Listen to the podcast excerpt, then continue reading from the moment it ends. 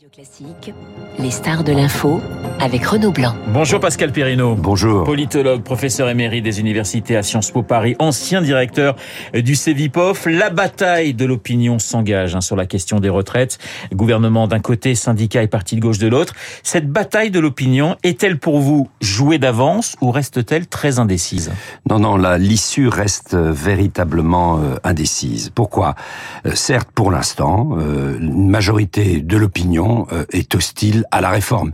Mais euh, j'allais dire rien de nouveau. C'est toujours le cas. À chaque fois que l'on touche euh, au système des retraites, qui est euh, populaire en France, eh bien, il y a une majorité euh, qui s'y oppose. Mais quand on regarde en détail les enquêtes, on s'aperçoit que ce qui fait débat, par exemple, l'âge de la retraite, bien sûr, 64 ans proposés, la durée de cotisation, les 43 ans, les 43 annuités, tout cela, pour l'instant, fait l'objet euh, de crispation en termes d'opinion et on peut avoir ce qu'on a appelé jadis la grève par procuration. Oui. Et ça, ça serait gênant pour le pouvoir si cela euh, devenait, euh, j'allais dire, durable, parce que on l'avait bien vu en 95. En 1995, ce qui fait en effet que la réforme Juppé ne peut pas aller plus loin, c'est qu'il y a derrière le mouvement social de l'hiver 1995, il y a une véritable grève d'opinion, une mauvaise humeur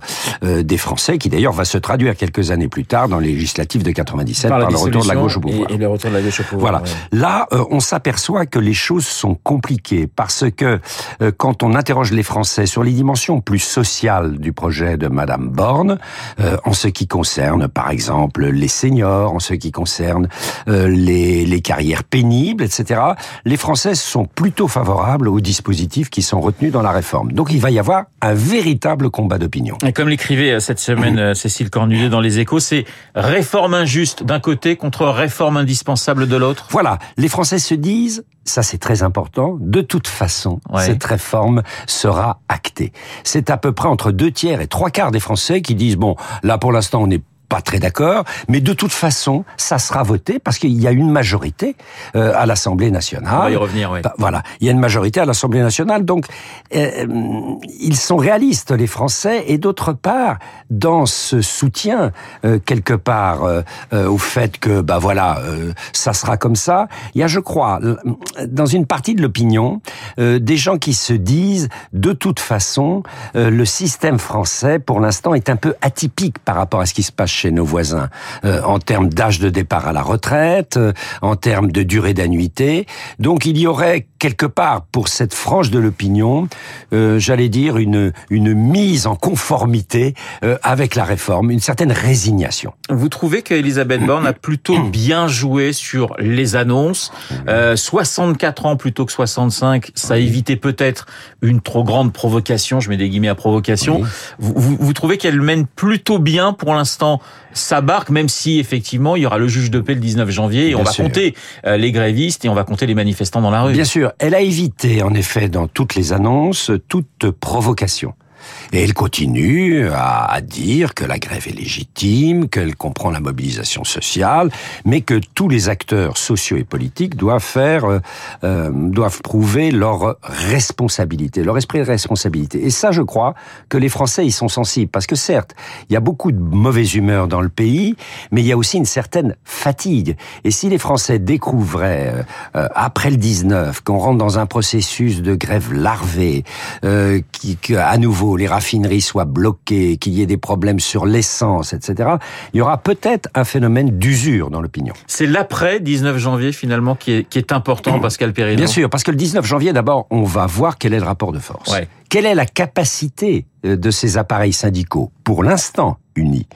Pour l'instant, parce que ça ne durera pas très longtemps, euh, quel est le, poids des appareils syndicaux dans une mobilisation? Est-ce que cette mobilisation sera une mobilisation exceptionnelle, une mobilisation normale ou une mobilisation même éventuellement relativement faible? Nous aurons le rappeliez, hein, à chaque réforme des retraites, il y a toujours des, voire des millions de personnes dans la rue. Bien sûr. Hein, euh, et lorsque Nicolas Sarkozy avait réformé, il y avait eu des millions de personnes dans la rue, ça n'avait pas empêché la réforme Sarkozy de passer dans les faits. donc il y a au fond les, les, deux cas de figure. Il y a le cas 95 et puis il y a le cas Sarkozy et on verra ce qu'il en sera. C'est pour l'instant c'est très difficile de, de, de prédire en quelque sorte l'avenir, mais il y a quand on regarde l'opinion et c'est bien l'opinion qui à la fin des fins décidera, il y a des ambiguïtés et puis il y a une relative faiblesse aussi des appareils syndicaux. Il faut pas croire. On parle beaucoup des syndicats et c'est tout à fait normal. Ils ont été consultés. Euh, euh Unis pour la première fois depuis 12 ans. Hein, Unis pour la première fois depuis 12 ans, c'est important, c'est assez exceptionnel. Mais quelle est la représentativité réelle de ces syndicats? Vous savez, c'est entre 7 et 8 des salariés français qui sont syndiqués aujourd'hui.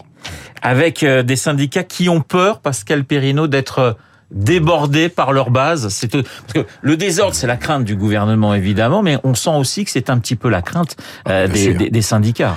Bien sûr, c'est la crainte de tous les acteurs euh, sociaux et politiques. Euh, ils ont peur d'être débordés par un mouvement, un mouvement de base. On l'a vu récemment à la SNCF. Hein.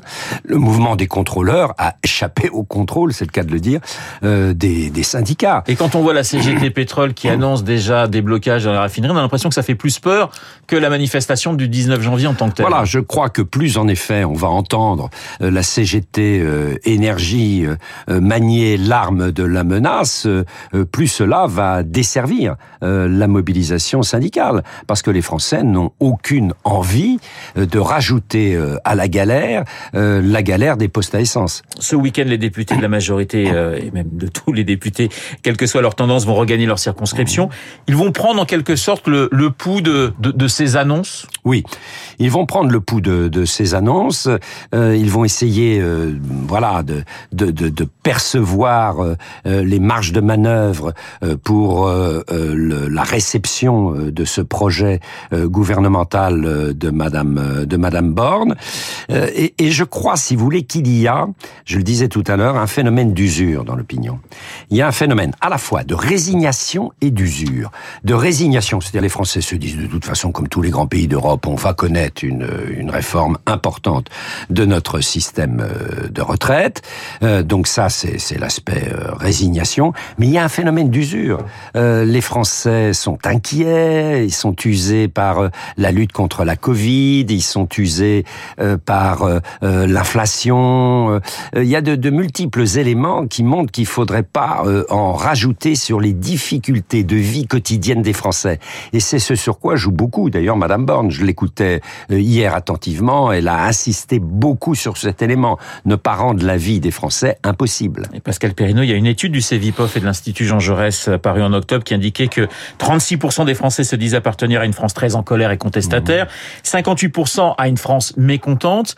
Les Français sont mécontents, mais ils seraient en quelque sorte fatalistes pour vous Ah, mécontents, c'est évident. Mais en effet, il y a un certain euh, fatalisme. Et, si vous voulez, être mécontent, être inquiet, c'est une chose. La colère, c'est autre chose. Alors, il y a une forte colère. Hein, quand vous avez plus d'un Français sur trois euh, qui exprime une colère, euh, c'est important. Et on voit très bien comment la France insoumise tente, au fond, d'organiser politiquement politiquement cette colère. Mais euh, voilà, ça n'est pas euh, avec même une forte minorité euh, qu'on a la capacité de s'opposer à un mouvement de réforme qui comme je l'ai dit, a touché la plupart des grandes démocraties européennes dans les années récentes. Alors on parle de la rue, mais il y a aussi euh, l'Assemblée. Politiquement, ça semble plus simple, hein, Pascal mmh. Perrineau, puisque la réforme pourrait passer 149-3. Oui, parce que en effet... Ça serait une victoire pour le gouvernement. Ah oui, ça serait une victoire pour le gouvernement. Ça montrerait aussi, si vous voulez, que le régime est un peu en train de changer. Après euh, une au fond une république euh, euh, très présidentielle, on découvre euh, comment fonctionne une république parlementaire. Et quand on a une majorité relative, eh bien on est obligé de construire des compromis pour tenter d'arriver à la majorité absolue. Et c'est ce qui s'est passé.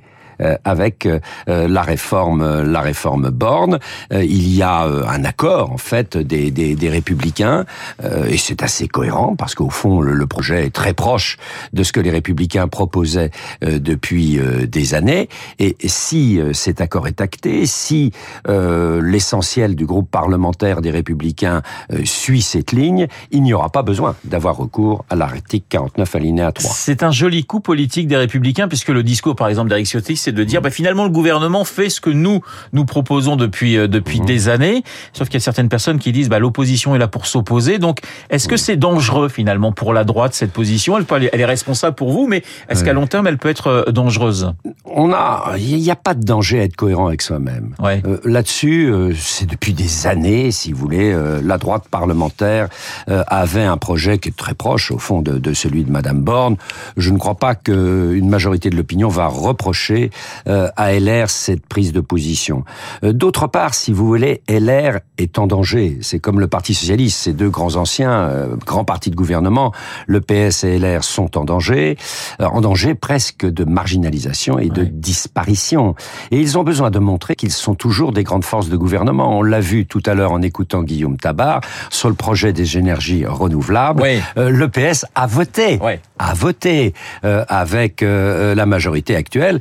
Quelque part, il y a un parallélisme des formes et, sur euh, le dossier de la réforme, euh, eh bien LR va voter, euh, oui, avec la majorité. C'est une manière de montrer aux Français qu'il y a des forces responsables, entre guillemets, des forces qui ont besoin de retrouver le lustre du parti de gouvernement, parce que les Français, au bout d'un moment, ils sont en colère, mais ils vont se lasser des forces de pure protestation. Alors, avant d'avoir une question sur un coup à droite, un coup à gauche du côté du, du- du gouvernement, la gauche et les retraites, cette gauche va apparaître unie. Est-ce que Mélenchon joue gros également sur euh, sur ce- cet épisode et ce passage euh, des retraites? Oui, il joue gros parce qu'il est sur des positions assez radicales, et même l'ensemble de la gauche est sur des positions radicales. Quand vous réfléchissez que le Parti socialiste dit retraite à 60 ans, euh, en effet, on est sur des positions qui sont des positions extrêmement euh, radicales. Mais combien de temps cela va-t-il durer?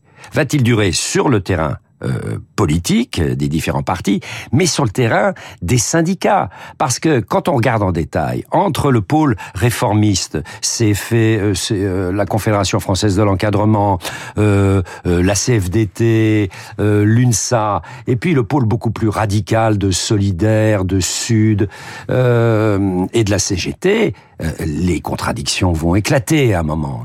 Bon, pour l'instant, c'est embrassons-nous Folleville jusqu'au 19. Après, les difficultés vont commencer. Énergie renouvelable, retraite, finalement, euh, le gouvernement arrive à à godiller un coup à droite, un coup à gauche, c'était pas gagné forcément. Quand on en parlait en, en- en juillet, et finalement, ça semble, sur des textes très importants, hein, énergie renouvelable et retraite, ça semble fonctionner. Oui, ça semble fonctionner. Euh, On découvre aussi euh, une première ministre qui euh, se donne le temps. Hein, euh, euh, c'est une stratégie où en effet elle consulte beaucoup, elle évite médiatiquement et dans ses prises de parole publiques toute forme de provocation. Euh, il y a un côté première ministre sérieuse qui connaît bien les dossiers. en cela, elle ne nous surprend pas. Elle a toujours été comme ça déjà quand elle était haut fonctionnaire et grande préfète. Et cela est peut-être en train de payer dans un contexte où les Français découvrent que la nouvelle cinquième République avec une majorité relative, ça a besoin de compromis et que pour faire des compromis qui ont du sens, faut des personnalités de compromis. Merci beaucoup Pascal Perrino d'avoir été ce matin dans le studio de Radio Classique, politologue, professeur émérite des universités à Sciences Po Paris, ancien directeur du CEVIPOF. Merci encore. Il est 8h28. Dans un instant, nous allons retrouver Augustin Lefebvre pour l'essentiel de l'actualité. À tout de suite.